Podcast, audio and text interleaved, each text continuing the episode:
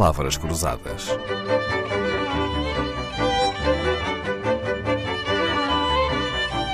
Porque quase tudo é uma questão de semântica. Antigo correspondente da agência Associated Press em muitos países, Dennis Redman trabalhou como jornalista em Portugal nos últimos anos do regime.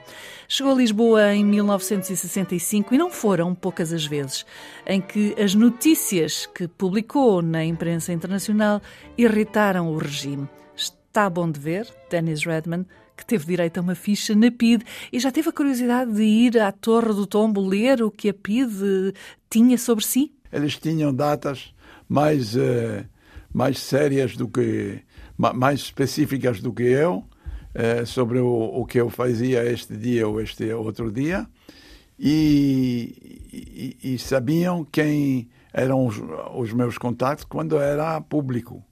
E uma, uma dessas vezes, eh, eles eh, quiseram eh, saber, por exemplo, o, o, o que que me chamaram para a, a, a PID uma outra vez e quiseram saber, mas por que que o senhor fala sobre a guerra colonial?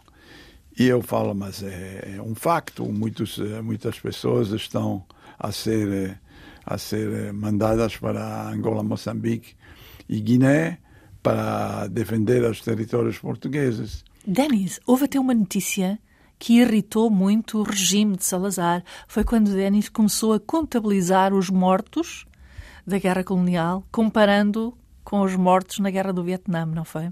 Isso levou sobre as fúrias o general Deslandes, que era o chefe do Estado-Maior, e ele, eu vi isso depois no meu dossiê na Torre do Tombo, eh, que ele pediu ao Ministério dos Negócios Estrangeiros a minha expulsão mas no final não fui expulso.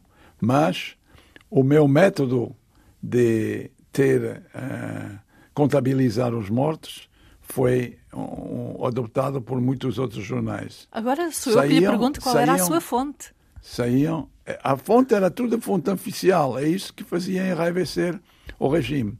Porque o é porque governo, o regime não divulgava o número das mortes. Não divulgava o número, mas divulgava o nome. O Furiel miliciano, miliciano tal de tal eh, foi ferido ou foi eh, matado por um terrorista nesta zona de Beira, Moçambique.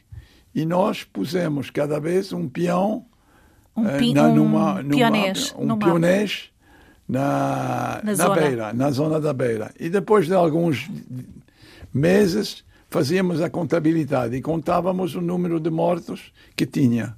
E um, um ano, acho que foi em 67, contamos o número de, de mortos e vimos que era mais alto do que o início do build-up de, de, de Vietnã. E isso mandou o governo sobre todas as fúrias, porque nós tínhamos contabilizado uma coisa de fontes oficiais. Dennis Redman, a velha astúcia jornalística para conseguir ter a contabilidade dos mortos da guerra colonial. Dennis é hoje um consultor internacional, dando conselhos de média a empresas globais. Regressou a Lisboa, onde vive com a sua mulher turca, porque, diz ela, o Tejo lhe lembra o Bósforo.